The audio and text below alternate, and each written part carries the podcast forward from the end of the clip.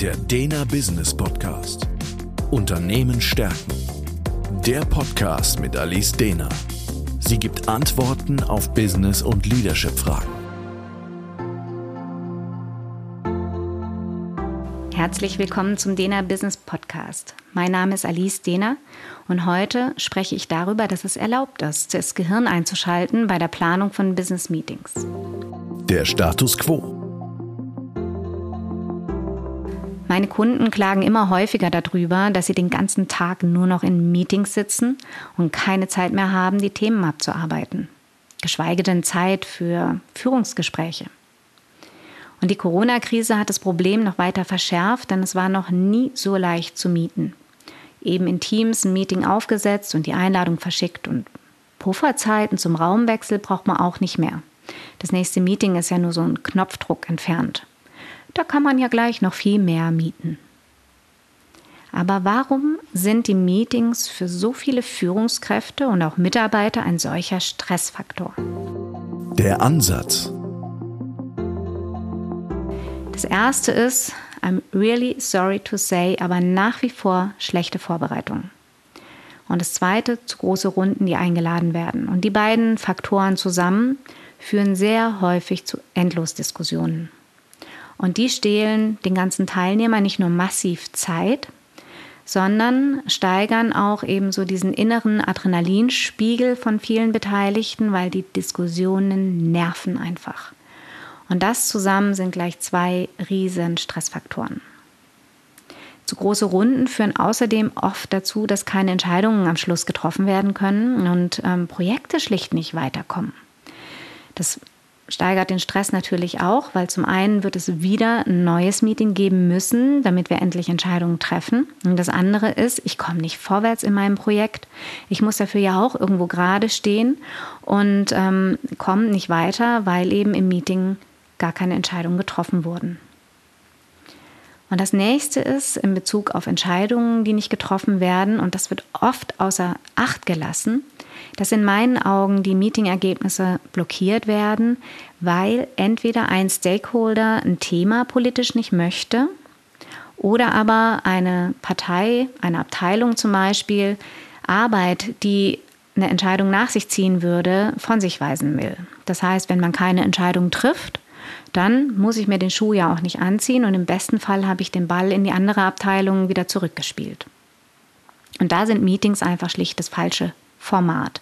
Und die Leute sind da wirklich kreativ darin, dann Entscheidungen zu blockieren. Also das Absurdeste, was ich erlebt habe, ist ein Coachie, der mir berichtete, dass ein Manager wirklich auf hoher Ebene, kurz unterm Vorstand, äh, eine Entscheidung im Meeting blockiert hat, unter dem Vorwand, dass er sich nicht vorstellen könne, wenn Jahreszahlen einfach nur aufgelistet sind, wie die Timeline genau laufen soll.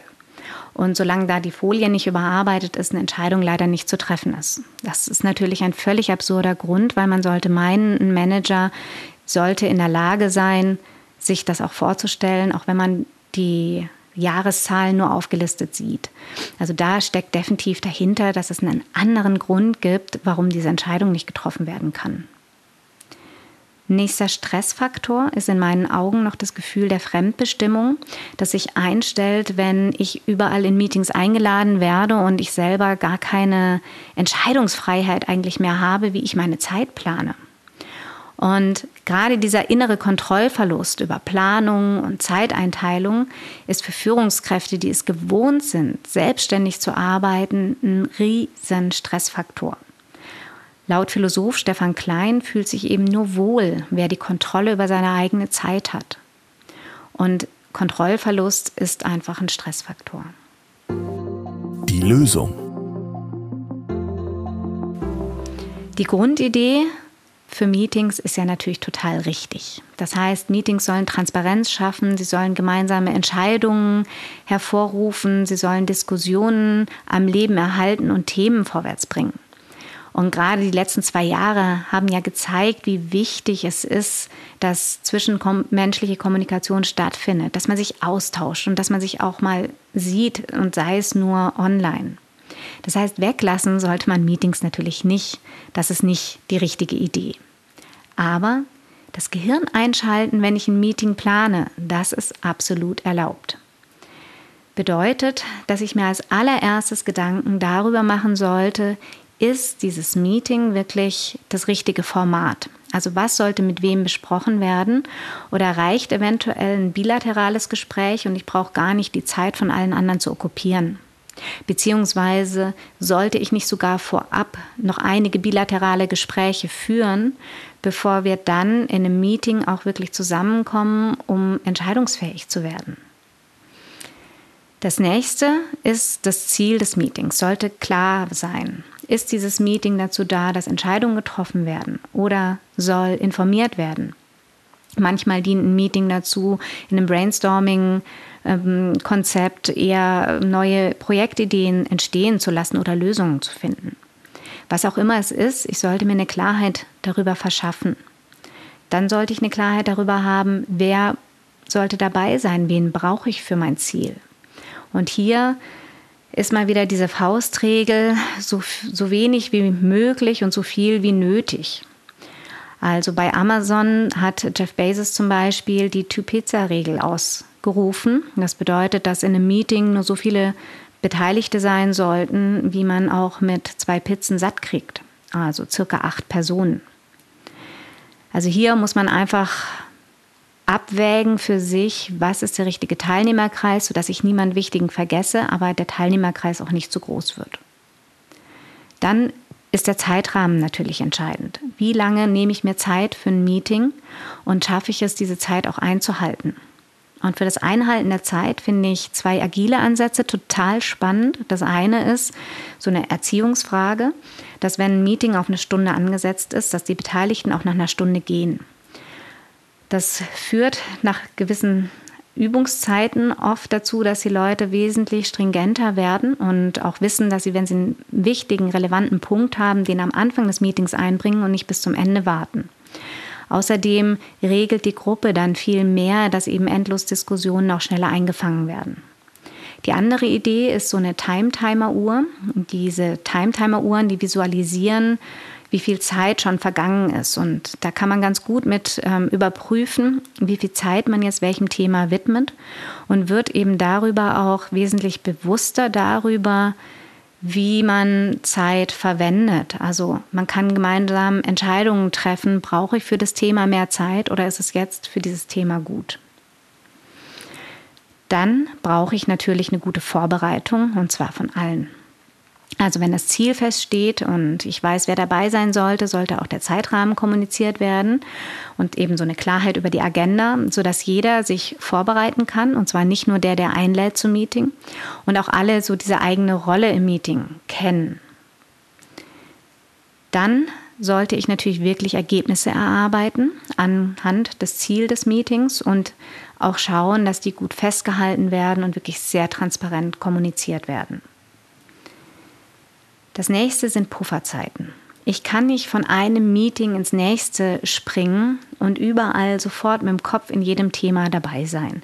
Dafür sind unsere Hirne schlicht nicht ausgerichtet.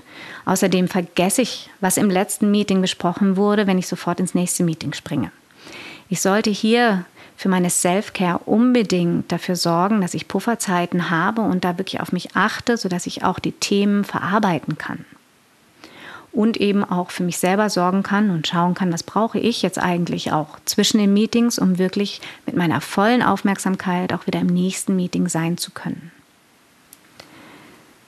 Ein anderer Punkt ist, ähm, dass ich auch schauen kann, wie können wir unsere Meetingkultur weiterentwickeln. Da eignen sich Retrospektiven, die generell eingesetzt werden, um so diese Zusammenarbeit zu reflektieren. Aber in den Re Retrospektiven kann man auch zum Inhalt mal machen, wie mieten wir eigentlich und ähm, ist das gut so? Ich gebe jetzt zum Beispiel viele Ideen rein, aber die sind natürlich nicht für jeden gleichermaßen angemessen und umsetzbar. Das heißt, jeder muss auch für sich schauen, was passt für uns, für unsere Abteilung, für unser Unternehmen und hier in Retrospektiven gemeinsam immer weiter ähm, diese Kultur zu gestalten.